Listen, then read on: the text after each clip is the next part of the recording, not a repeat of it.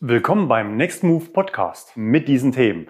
Tesla News, diese Woche dreht sich das Preiskarussell, Söders Transformationsgutscheine, Preisknaller von Dacia, Renault öffnet CO2-Pool, Erlkönigschau, Neues vom E-Automarkt, Faktencheck und Kauftipps und Neues von Next Move. Tesla News. Tesla machte diese Woche gleich mehrfach Schlagzeilen. Preiserhöhung fürs Supercharging. Schnelles Gleichstromladen ist in diesem Jahr bei vielen Anbietern in mehreren Runden teurer geworden. Wir hatten in unserer Berichterstattung häufiger spekuliert, ob auch Tesla die Chance nutzt und die vermutlich nicht kostendeckenden Preise fürs Supercharging anhebt. Tesla hat mehrfach gesagt, dass das Supercharger-Netz nicht als Profit Center geführt wird, sondern Mittel zum Zweck ist. Nun ist es soweit. Tesla erhöht in nahezu allen europäischen Ländern die Preise, darunter auch in Deutschland. Die Preise steigen von 33 auf 35 Cent pro Kilowattstunde. Das ist natürlich eine vergleichsweise moderate Erhöhung. Spontanes Laden mit Fremdmarken kostet bei Ionity aktuell stolze 77 Cent. Wer allerdings ein Auto von einem Ionity Clubmitglied fährt, lädt ebenfalls günstig. Den VW ID3 zum Beispiel für 10 Euro Clubgebühr im Monat und dann 30 Cent pro Kilowattstunde auf der Langstrecke. Die Tesla Supercharger-Preise sind in den allermeisten europäischen Ländern gestiegen. Frankreich 24 auf 30 Cent, Österreich 27 auf 33 Cent, Schweiz von 30 Rappen auf 38 bis 40 Rappen, also ein Drittel teurer und damit nun teurer als in Deutschland. In Norwegen bleiben die Preise unverändert und in den Niederlanden wurden sie sogar günstiger. Tesla-Fahrer zahlen nun 2 Cent weniger, also 21 bis 22 Cent pro Kilowattstunden. Übrigens, was viele vielleicht nicht wissen, der Kostenzähler im Tesla-Display rechts unten und der Kilowattstundenzähler im Lademenü des Autos laufen nicht synchron. Je nach Zustand der Batterie betreiben die Autos ja parallel beim Laden die Akkuheizung oder Kühlung. Dieser Strom landet also nur als Wärme oder Kälte quasi im Akku, wird aber natürlich mit abgerechnet. Meistens sind das so ein bis drei Kilowattstunden pro Ladevorgang im Sommer vermutlich etwas mehr als im Winter. Wenn ihr also jetzt gerade in eurem Tesla sitzt, am Supercharger ladet und das Video schaut, dann macht doch mal den Faktencheck und schreibt uns eure Werte in die Kommentare. Also Rechnungssumme rechts unten geteilt durch den Preis ergibt die bezahlten Kilowattstunden und das dann vergleichen mit den geladenen Kilowattstunden im Lademenü. Preissenkung fürs Tesla Model S. Während die Preise fürs Laden steigen, hat Tesla die Preise für das Model S gesenkt. Diese Woche ging es 3000 Euro nach unten für alle aktuellen Tesla Model S in Deutschland, aber auch in den USA und anderen Märkten. Das Model S ist in die Jahre gekommen. Lange Zeit war es das einzige langstreckentaugliche Elektroauto. Mittlerweile gibt es Alternativen und natürlich bekommt das Model S auch viel Druck aus dem eigenen Haus, konkret natürlich vom Model 3, das frischer und moderner ist und schneller aufladen kann. Viele potenzielle Käufer haben auf ein größeres Update des Model S gewartet, das nun wohl doch erst Ende 2021 kommen soll. Um die rückläufigen Absatzzahlen anzukurbeln, dreht Tesla nun an der Preisschraube. Die, wie wir sie gerne nennen, Basis-Vollausstattung mit 610 Kilometer Reichweite nach WLTP gibt es jetzt für 76.990 Euro. Am Freitagmorgen hat Tesla dann auch noch 42 Kilometer mehr Reichweite spendiert und weist das Model S im Konfigurator jetzt mit 652 Kilometern aus. Tesla rückt damit wieder ganz nah an die Fördergrenze in Deutschland heran, die bei 65.000 Euro Netto-Basispreis liegt. Nur 1370 Euro netto trennen das Model S noch von einer möglichen Barverlistung. Es winken 5000 Euro staatliche Prämie. Die Preise werden natürlich in den USA gemacht und man hat dort nicht immer die Besonderheiten lokaler Märkte voll im Blick. Das hatten wir Anfang Juli gesehen, als Tesla die Förderfähigkeit aller Model 3 kurzfristig wegen 100 Euro zu hoher Bepreisung verzockt hatte. Was denkt ihr? Wird es einen Comeback des Model S für den Umweltbonus geben? Tesla müsste dazu also noch 1370 Euro im Preis runter und dann noch 2500 Euro Netto-Herstellerrabatt geben. Wenn Tesla diesen Schritt aber geht, wird das Model S für Kunden auf einen Schlag 13.000 Euro billiger. Dass Elon Musk kein Problem damit hat, die Preise innerhalb von zwei Tagen zweimal zu senken, hat er diese Woche in den USA bewiesen. Am Mittwoch sinkt der Preis für das Model S um 3000 Dollar. Am Donnerstag verkündet Lucid den Einstiegspreis für das Basismodell und unterbietet damit das Model S. Wenige Stunden später senkt Elon Musk den Preis per Twitter erneut um weitere 2570 Dollar auf 69.420 Dollar und damit 480 Dollar günstiger als der Lucid Air. Und der neue Preis ist nicht zufällig gewählt. Kenner wissen, dass Elon eine Vorliebe für 69 und 420 hat.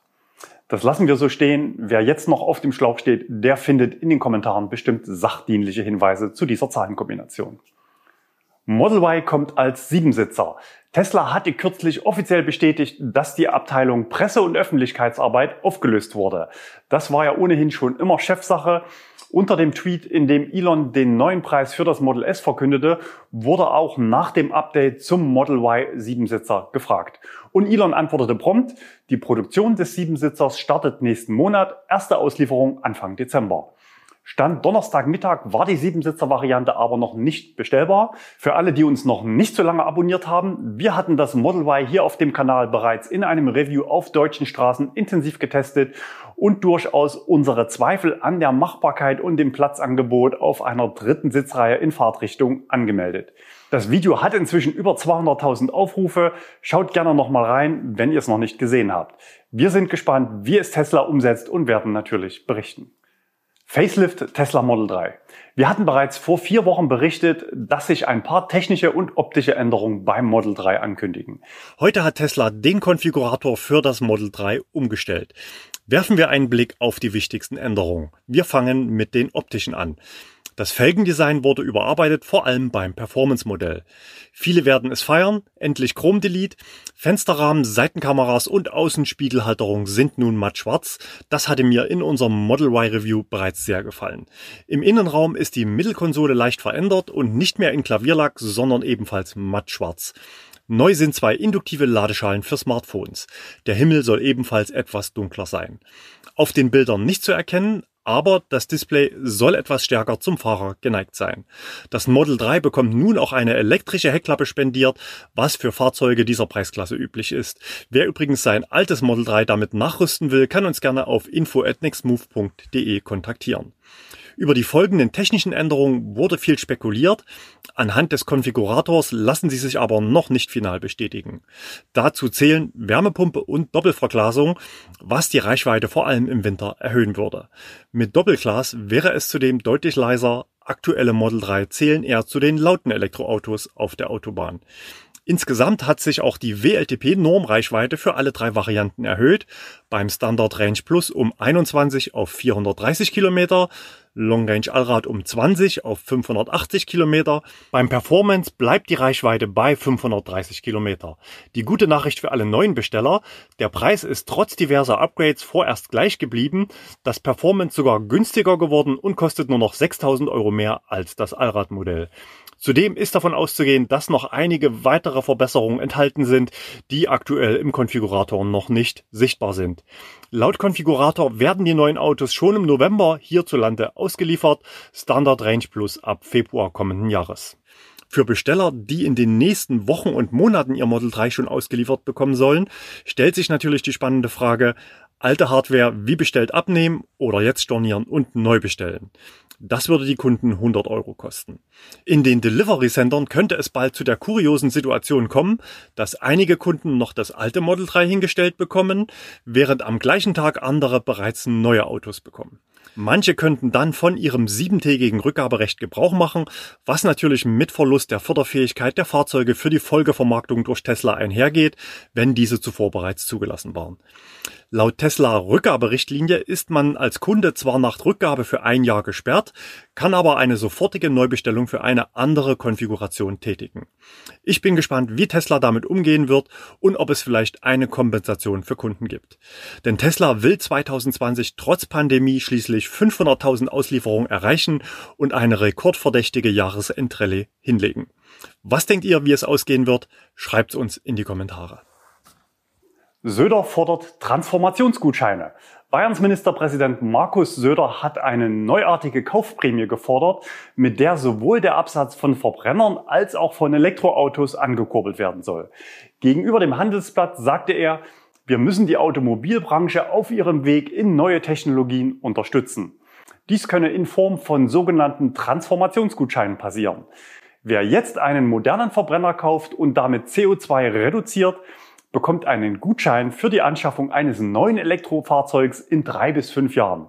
So fördern wir heute den Umstieg auf klimafreundliche und sparsame Benziner- und Dieselautos, solange es noch nicht ausreichend Elektrofahrzeuge gibt. Und gleichzeitig schaffen wir eine verlässliche Perspektive für das Hochfahren der Produktion von E-Autos. Solch ein Anreizmodell sollten wir jetzt durchdenken, ohne uns gleich wieder ideologisch zu verhacken. Das Thema Mobilität braucht mehr Ideen. Tja, was haltet ihr von dieser Idee? Schreibt sie uns gerne in die Kommentare. Es ist ja bekannt, dass Söder kein Freund der Verdopplung des Umweltbonus für E-Autos war. Im Frühjahr scheiterte er mit seinem Vorschlag, die Kaufprämie für sparsame Verbrenner ebenso anzubieten, damals am Veto der SPD und aus dem Kanzleramt. Jetzt unternimmt er einen neuen Anlauf, um doch noch staatlich gefördert Verbrenner unters Volk zu bringen. Aber das macht natürlich aus vielen Gründen überhaupt keinen Sinn, zumindest nicht für die Käufer dieser Autos. Die Botschaft, die so ein Transformationsgutschein transportiert, ist aus unserer Sicht verheerend. Wenn du dich heute für die Automobilindustrie opferst und einen der letzten Verbrenner von der Halde kaufst, dann bekommst du in drei Jahren einen Rabatt für ein richtiges Auto. Hm, welchen Restwert werden Verbrenner in drei Jahren noch haben, wenn die Hersteller bei Elektroautos lieferfähig sind und die Deutschen vermehrt ihre Verbrenner abstoßen? Und eins ist klar, selbst wenn die deutschen Autofahrer jetzt nochmal zuschlagen würden, könnten sie damit den Verbrenner nicht retten. Der deutsche Automobilbau lebt vom Export. Söder müsste also auch im Ausland Transformationsgutscheine verschenken. Das könnte man im anstehenden Wahlkampf sogar als Entwicklungshilfe verkaufen. Aber der Rest der Welt interessiert sich nicht für deutsche Arbeitsplätze in der Automobilwirtschaft. Länder ohne starke fossile Autolobby beschließen bereits heute reihenweise Verbrennerverbote. Bei Nextmove haben wir eine klare Empfehlung an Autobesitzer. Wenn für dich aktuell noch nicht das passende Elektroauto am Markt dabei ist oder die Ladeinfrastruktur für dich noch nicht passt, dann fahr dein aktuelles Auto so lange wie es geht. Kauf jetzt keinen neuen Verbrenner und keinen Hybrid, sondern warte auf den geeigneten Zeitpunkt für deinen Wechsel. Der Wertverfall für Neuwagen mit Verbrennungsmotor wird steiler sein als in den Jahren zuvor. Es ist wie beim Kartenspiel, wer am Ende den schwarzen Peter hält, der verliert. Wenn du selber erfahren willst, ob Elektromobilität bereits zu deinem Alltag passt, dann ermöglichen wir dir mit unserem Mietwagen den Praxistest. Wenn dein Verbrenner jetzt schon platt ist und das E-Auto eigentlich schon ganz gut zu dir passt, du dich aber wegen der vielen spannenden kommenden Modelle noch nicht auf Jahre festlegen willst, dann überbrücke gerne mit dem Next Move E-Auto-Abo. Und mit einem Kanalabo hier bei YouTube bleibst du in Sachen Elektromobilität kostenlos am Puls der Zeit und kannst deinen Absprung vorbereiten. Also jetzt Kanal abonnieren oder dieses Video mit Freunden teilen, die gerade über den Neukauf nachdenken. Preisknaller von Dacia. Dort wurde gestern der Hoffnungsträger beim Thema Einstiegspreis und zugleich das erste E-Auto der Marke vorgestellt. Das Ganze natürlich auf YouTube. Wir haben für euch reingeschaut. Der neue Dacia Spring kommt als modifizierter Ableger des in China verkauften Renault City KC. Die Kunden in Europa bekommen aber mit 125 Kilometer pro Stunde etwas mehr Topspeed und hoffentlich dann auch eine Rekuperation. Das lässt zumindest die Charge-Anzeige im Tacho vermuten. Die Batteriekapazität liegt bei 28,6 Kilowattstunden und soll damit 225 Kilometer Reichweite nach WLTP ermöglichen. Angetrieben wird der Spring mit einem 33 Kilowatt Motor auf der Vorderachse. Geladen werden kann nur auf einer Phase mit 6,6 Kilowatt Leistung. Schnellladen gibt es nur optional und mit 30 Kilowatt Leistung auch nicht so wirklich richtig schnell. Man sieht klar, der Preis macht die Musik. Der Spring ist ein Stadtauto und nichts für die Langstrecke. Und so startet Renault dann auch zunächst nur im Carsharing in Madrid. Endkunden dürfen dann erst ab Sommer bestellen und die Auslieferungen sind für Herbst 2021 angekündigt. Insofern waren wir dann doch etwas enttäuscht, dass es noch so lange dauert. Und auch der mit Spannung erwartete Preis wurde noch nicht genannt. Unschlagbar soll er sein. Außerdem wurde noch ein elektrischer Megan vorgestellt, noch nicht zu 100% identisch mit der Serie, aber auch der soll ab Ende 2021 bestellbar sein und 450 Kilometer Reichweite bieten. Renault öffnet CO2-Pool. Wer unseren Kanal kennt, weiß, dass wir hier regelmäßig auch strategische Hintergründe bei Herstellern beleuchten.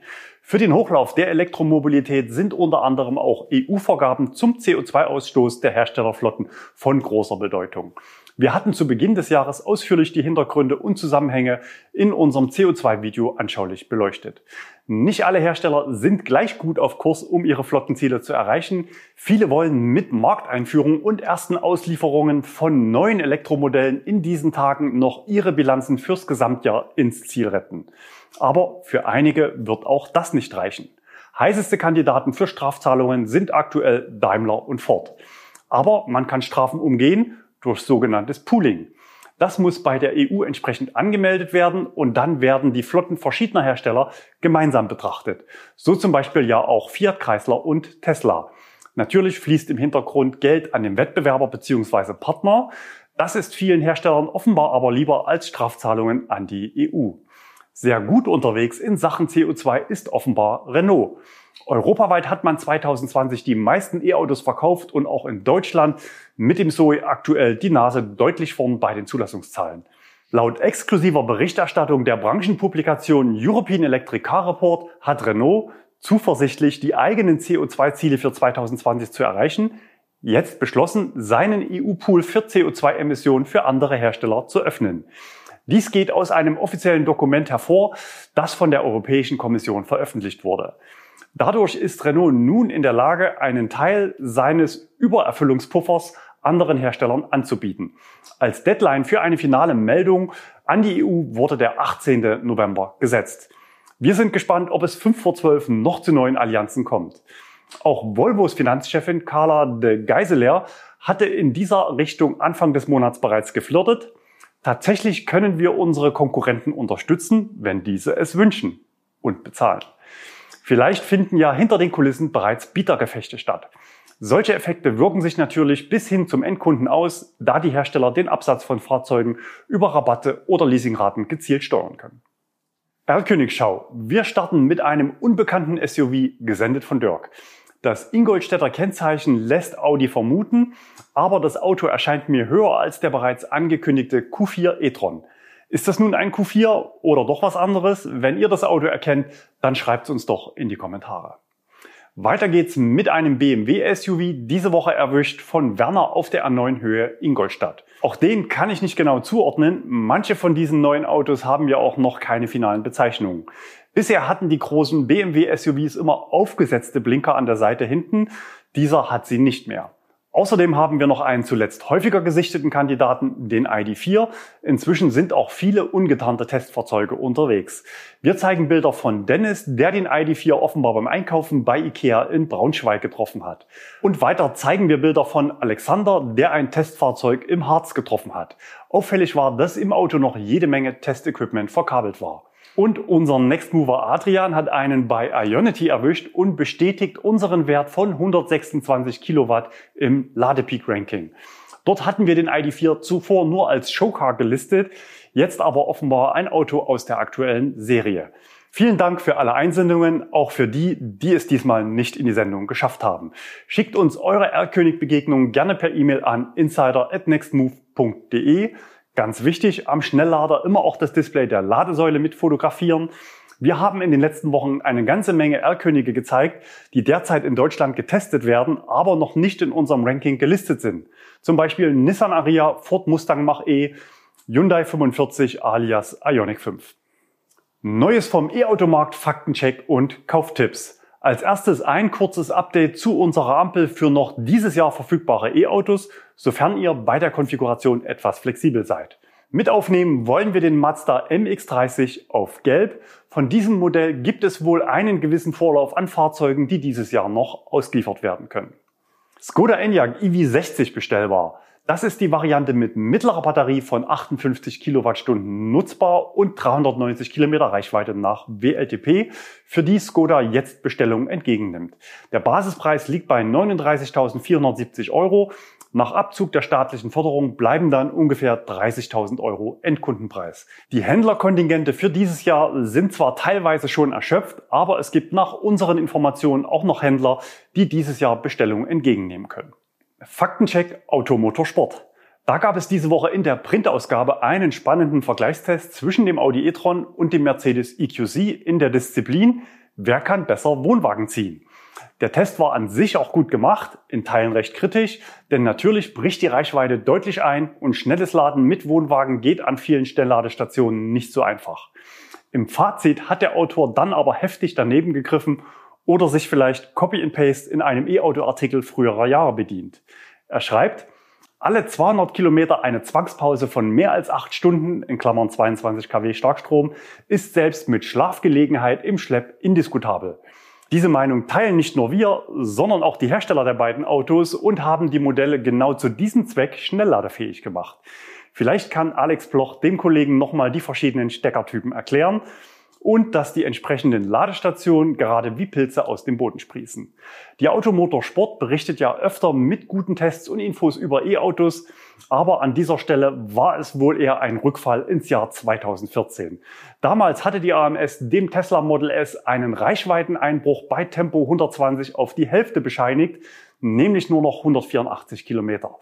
Daraufhin hatte die Community mit vielen Fahrzeugen eine Vergleichsfahrt am ersten Ladepark von Becker Roland Schüren organisiert. Das Resultat damals in der Praxis lag bei 364 Kilometern im Mittelwert, also fast das Doppelte. Ich war auch mit dabei, damals noch auf Abenteuerfahrten mit meinem elektrischen Peugeot 106 aus den 1990er Jahren. Und immerhin, die AMS hatte sich daraufhin zu einer gemeinsamen Nachtestfahrt mit dem Tesla-Fahrer und Freunde Forum getroffen. Soweit unser kleiner Ausflug in die Geschichte, immerhin mit Happy End. Neues von Nextmove. Unser großer Test mit dem Mercedes EQV 300. Das Auto war am letzten Wochenende mein Testwagen.